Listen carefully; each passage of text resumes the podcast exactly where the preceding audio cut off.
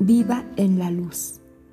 Pero si vivimos en la luz, así como Él está en la luz, tenemos comunión unos con otros, y la sangre de su Hijo Jesucristo nos limpia de todo pecado.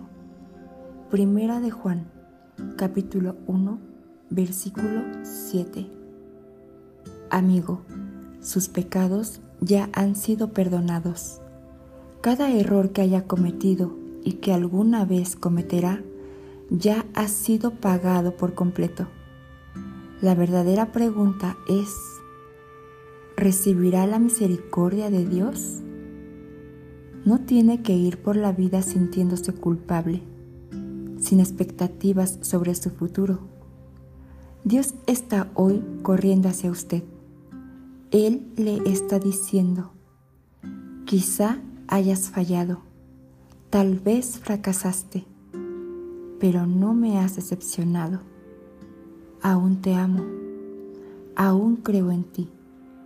Todavía tengo un futuro asombroso por delante. Su desempeño pudo no haber sido perfecto, pero a causa de que su corazón es perfecto para él, Dios se va a manifestar de gran manera a su favor.